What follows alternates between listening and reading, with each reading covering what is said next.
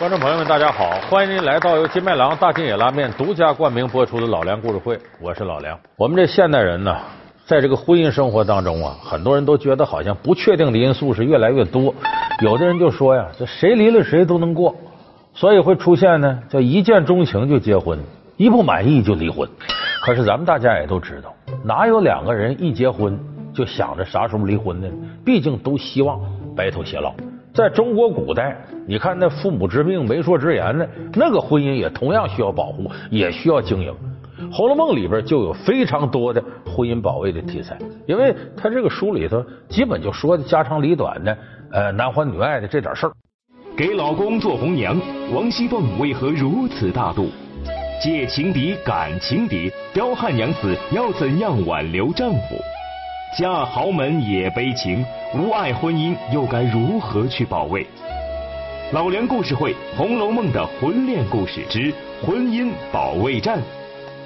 咱先说一个典型，王熙凤。这个王熙凤呢，在这个一夫多妻制的那么一个封建大家庭里头，她做到了，到最后居然完整的一夫一妻制。她的老公贾琏跟她始终保持一夫一妻的关系。有人说这王熙凤经营婚姻可厉害，这个人在贾府上不仅是呃翻云覆雨，手段很厉害，婚姻上也把自己老公管的服服帖帖。人家怎么管的呢？不是说是这贾琏啊好，那正经不省心的，而是王熙凤确实有些狠毒的手段。你看熟读《红楼梦》的朋友知道，这贾琏呢是吃着碗里的，看着锅里的。这边有王熙凤这么一个丹凤三娇眼、柳叶吊梢眉，还算个美人吧，这么个老婆。外头勾搭人，养了一房，谁呢？红楼二尤，这个尤二姐跟贾琏好。人人都说我们那夜叉婆媳者，如今我看来，给你失血也不要。若有一日真能与他一道伺候你，是我哪辈子修来的福气，怎敢叫他失邪呢？春宵一刻值千金，却替他做甚？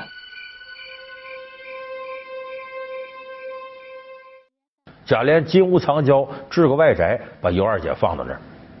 那么这个还不算呢，呃，他上面他爸爸贾赦呢，还给他奖励个丫鬟，给他当妾。这丫鬟叫秋桐。所以这贾琏这个状态下呢，既有个正房夫人王熙凤，还外头养一个，家里还有个妾。王熙凤是看在眼里，恨在心上。自己老公本来就不是省心的主，今天里头，明天外头，王熙凤就开始琢磨了。她是个很有主意的女人，她假仁假义的来了一个什么招呢？叫以退为进，跟贾琏说：“说我也听说呀，你外头有个尤二姐，这纸里包不住火，都知道。这尤二姐呢，说长得漂亮，性格还好，你别让她在外头啊。是你的女人呢，我也得接受啊。”我肚量没那么窄，你把他弄家里，我们姐俩好好处处。这番话说的假仁假义，贾琏就上当了。本来他就怕老婆，一看老婆给个笑模样，哎呦，乐开花了。行了，既然你这么通情达理，我就把尤二姐弄过来吧，就把尤二姐从外头啊弄到自己。姐姐下降不曾远接，望恕仓促之罪。姐姐这样。真真折煞我了。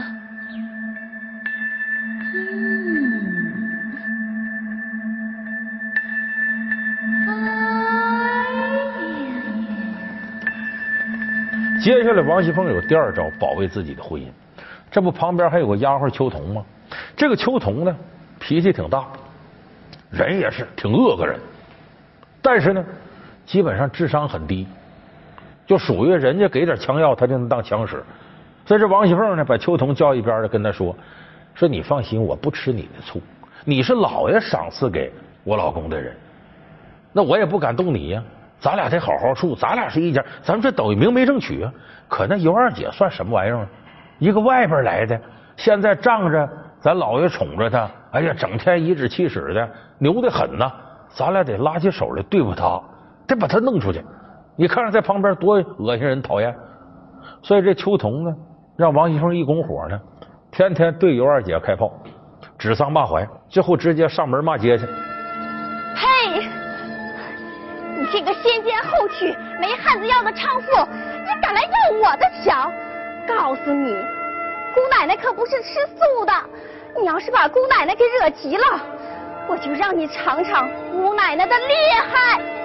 这尤二姐呀，本身就是个老实人，比较懦弱，她不像她妹妹尤三姐性情刚烈，敢作敢为。这尤二姐呢，被王熙凤在暗里头，秋桐在明里这通欺负，最后在府上还走不出去。你说你他住到外头吧，我见不着你，眼不见为净，天天在眼皮底下。他本人非常柔弱，所以这时候心里受不了了。最后看《红楼梦》的朋友知道，尤二姐是吞金自杀。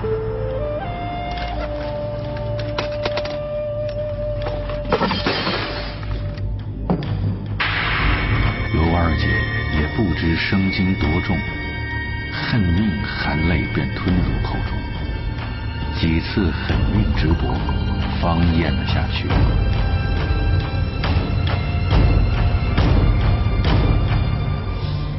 他这一死，你想贾琏能不生气吗？就得追究这怎么回事啊！一问，秋桐天天过去骂街去，那他是罪魁祸首。王熙凤在背后主使，人家没有说跟尤二姐撕破脸呢。所以最后贾琏让秋桐娘家来人给领回去，不要你了。所以在这一轮婚姻保卫战当中，王熙凤是大获全胜。她为什么能赢呢？她抓住了女人嫉妒的心理，抓住了尤二姐懦弱的这么一个特点。更主要的是呢，她知道她老公不敢怎么样，因为贾琏骨子里头怕王熙凤。为什么呢？不光王熙凤自个儿厉害，人家娘家有势力。咱们知道《红楼梦》前面有个护官符。老爷，您看假不假？不玉为堂，金作马。阿房宫三百里住不下金陵一个史。东海缺少白玉床，龙王来请金陵王。丰年好大穴，珍珠如土，金如铁。这说的就是本地贾史王薛四家。东海缺少白玉床，龙王请来金陵王，就是金陵王家王熙凤的娘家很有势力。那贾宝玉的母亲贾政老婆王夫人老王家的，王熙凤是王夫人内侄女。你想贾史王薛四大家族互相纠缠，老王家的势力在贾府上同样大，所以贾琏不敢得罪这娘家势力很大的老婆，这也是关键因素。所以这几条搁在一块儿，王熙凤的婚姻保卫战打赢了。但是这种打法对不对呢？大错特错。因为你这么下去，贾琏更加畏妻如虎，就知道这事是你背后啊，你指使的，他会对自己老婆更害怕。而且你用这样一种毒辣的方式呢，让他外头这位和里头这个妾同时都离开他，贾琏能不来气吗？但是敢怒不敢言，他憋着呢。他不是说想对你好，根本他就不想对你好，他怕你，骨子里头是恨你。所以就是王熙凤婚姻保卫战保卫的是个什么呢？不是感情，他就保卫了一种形式，就维持一夫一妻这个婚姻形式。所以后来我们都知道，呃，贾府一败落，王熙凤娘家一败落，你看贾琏对王熙凤直接给休了，最后王熙凤下场很惨。凤姐此时心里渐渐明白，自己的病是邪魔袭之。因此更加悲苦，只求速速。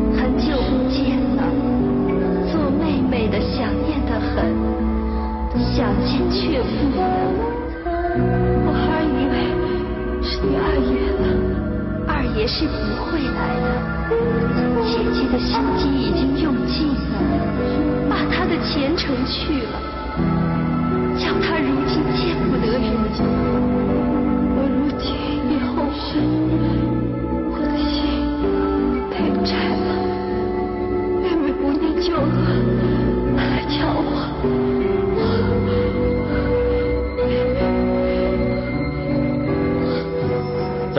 机关算尽太聪明，反误了卿卿性命。这说王熙凤，不是说王熙凤啊如何如何，最后遭报应，跟什么有关？她这丈夫恨她有直接关系。你不用寻死，把我惹急了，一起杀了！我偿了命，大家干净！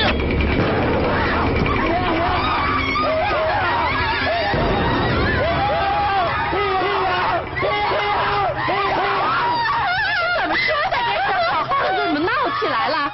都不要管，所以你看《红楼梦》判词里说王熙凤“凡鸟偏从末世来，都知怨慕此生财，一从二令三人木，哭向金陵事更哀。就她最后啊，这丈夫对她这种态度，直接导致了她悲剧。就是王熙凤本人用很毒辣的手段保卫自己的婚姻，其实错在哪儿？你应该保卫两个人的感情，而不是婚姻这形式。如果你的丈夫对你已经完全没有感情了，那俩人在一个屋里住着，一个床上躺着，同床异梦，隔心革德，这个感觉实在是太差了。这跟守活寡没区别，甚至比守活寡还要残忍。所以王熙凤这种打法不是真正的保卫婚姻。你看咱们现在有的朋友，年轻人说《红楼梦》我不熟悉，《甄嬛传》你看看吧，里边有个皇后。蔡少芬演的，经常嘴一撇，臣妾做不到，就那个。你也是仅次于他的侧福晋，可是你永不知足。本该属于臣妾的福晋之位，被他人一朝夺去；本该属于臣妾儿子的太子之位，也要另属他人。臣妾夫君所有的宠爱都给了他，臣妾很想知足，可是臣妾做不到啊。他用什么方法保卫自己婚姻呢？只要是跟我争宠的，我弄死你！杀自己亲姐姐，今儿杀这个，明天杀那个。最后呢，他把很多跟他争宠的人都给灭了。可是他怎么样呢？皇上根本就看不上，认为这个女人坏透了。反正是你你娘家外戚这块，皇上也得倚仗，我也不能轻易给你废了。那你就在冷宫里待着吧。乌拉那拉氏安置于景仁宫。非死不得出。苏培盛，奴才在。小玉六宫，朕与他此生不复相见。遵旨。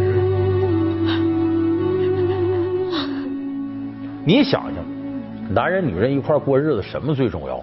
这个感情，你得知冷知热，互相关心，这才有婚姻的意思。要不然的话，俩人成了一起做买卖的了。你站柜台，我在这边算账，那这日子还有什么意思？就不能用王熙凤这种啊使阴招的手段来算计自己婚姻里的配偶对象，这个方法是绝对不可取的。给老公做红娘，王熙凤为何如此大度？借情敌感情敌，刁汉娘子要怎样挽留丈夫？嫁豪门也悲情，无爱婚姻又该如何去保卫？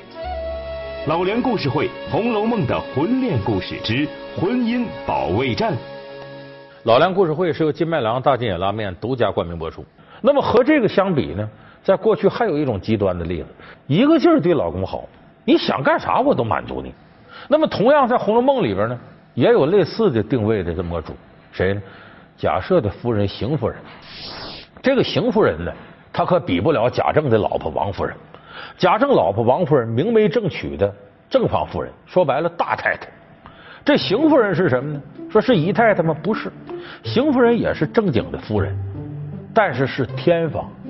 这个天房是什么？比妾的地位要高，因为她算夫人。可是这个地位呢，不如正夫人，尤其是你没孩子。再说母以子贵，你要给老爷生个儿子，那不一样。那么这个贾赦呢，人家有儿子，大夫人生的像贾琏。那么这邢夫人呢，没有子嗣，娘家也没势力，所以她这个地位很微妙。怎么办呢？讨好自己的老爷，讨好贾赦。贾赦干多不是人的事儿，他睁一只眼闭一只眼。因为这个贾赦是好色无度，自己府上哪个丫鬟长得好看，那那就给人糟蹋了。而且糟蹋自个儿不算，私下学嘛。他发现自己兄弟贾政府上就荣国府，他是宁国府嘛？荣国府上有漂亮的，谁呢？贾母，就他母亲。贾母老太太旁边有个贴身丫鬟叫鸳鸯。哎，这个贾赦看到鸳鸯长得还漂亮，这名字起的还让人想入非非，就想跟老太太说：“你把这丫鬟啊，让她给我当妾吧，哎，我要她。”这事儿谁去说去呢？照理说这个事儿挺难堪，为什么呢？你跟你母亲说。跟贾母老太太贴身好多年的丫鬟了，你要走，这不等于把自个儿母亲身边最近的人给弄这儿来了吗？就照理说这个事儿啊不孝，等于是老太太对鸳鸯还挺好，谁去说顶这雷呢？邢夫人去了，就他这天房老婆去了。老爷，因看上了老太太的鸳鸯，要她在房里，叫我和老太太讨去，我是怕老太太不给。你可有法子 哎依我说，竟别碰这个钉子去。老太太离了鸳鸯，就再也吃不下去的。把贾母都气乐了，你这，你这都乐死我了，说？你可够贤惠的了，但你这贤惠有点大劲儿了。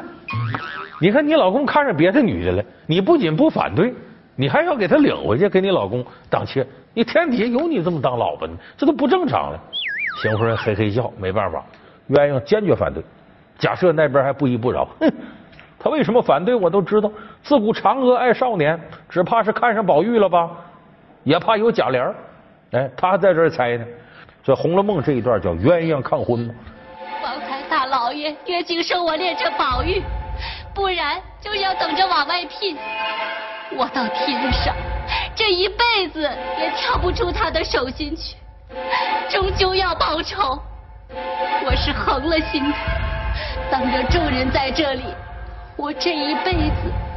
莫说是宝玉，便是宝金、宝银、宝天王、宝皇帝，我横竖不嫁人就完了。最后是贾母老太太死了，鸳鸯知道自己逃不脱二老爷假设的毒手，索性自己自杀了。就《红楼梦》里的一个悲剧。那么我们看这个邢夫人，搁现代人看，她就精神病。这怎么可能？自己老公看上别的女人，她还去把这女人要给领回来，满足自己老公的欲望。这看起来不可思议，其实这是邢夫人另类的婚姻保卫。她要保卫自己婚姻。刚才我说了，天房地位比较尴尬，自己又没有儿子，没有子嗣，而且娘家没势力，她想稳固自己的位置，稳固自己这婚姻，只能无限制的讨好自己的老公。你跟了我们去，你知道我的性子好，老爷待你们又好。过一年半载，生下个一儿半女，你就和我并肩了。县城的主子不做，错过这个机会，后悔就迟了。邢夫人等于说没有任何条件的就帮助自己老公干这样的事只能说明她对婚姻有深刻的危机感。就说我怕老公不要我，我只能通过这个方式保卫我自己的婚姻。那么当然，我们刚才说这些呢。有的朋友说，那封建社会，你说那《红楼梦》那小说，真正自主能选择婚姻的有谁？那都父母之命、媒妁之言，都父母包办，轮不到你这个。其实呢，咱们实事求是说，父母包办呢，不见得就不幸福。为啥呢？这个父母只要是真爱自己的孩子，他们是过来人，他知道过日子两口子是咋回事。而你这小孩呢，谈恋爱、结婚，你没有这方面经验。明明两个人生活上完全不合节拍，就是因为一见钟情了，对上眼了，啊，就盲目的走进婚姻，认识不长时间就闪婚。那么爹妈管是对的，有很多这样的孩子结了婚之后发现，哎呀，爹妈说的对，我俩确实不合适。就是包办婚姻了，不见得都不幸福，但是他的前提得是什么呢？最起码的一个根基在于父母要真为孩子着想。可是呢，在封建社会啊，有很多父母不为孩子着想。他这个婚姻是个很功利的东西，当做一种工具，《红楼梦》里就有这样例子。你比方说，这个贾府最后败落了，欠了人家老孙家钱，咋办呢？把自个儿女儿迎春嫁给老孙家人，就完全就跟还债似的，就砸自己女儿抵债。结果呢，她丈夫对她也不好，还虐待她。他一味好色、好赌、酗酒。家中所有媳妇丫鬟将其银币，我劝过他两三次，他便骂我是粗枝子老婆拧出来。最后呢，这个迎春死了，判词里不写吗？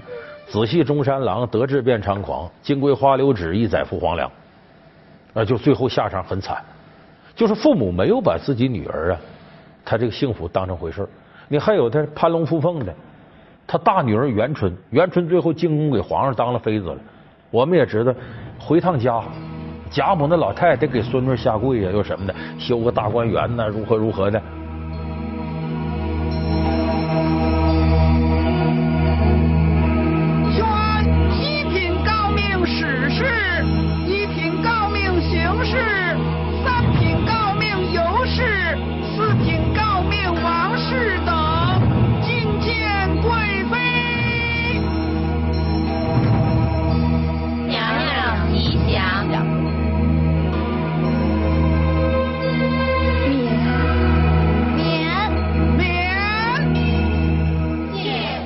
到最后元妃她幸福吗？在宫里边，皇上冷落她，啊，宫里头明争暗斗，最后郁郁而终，得抑郁症死了。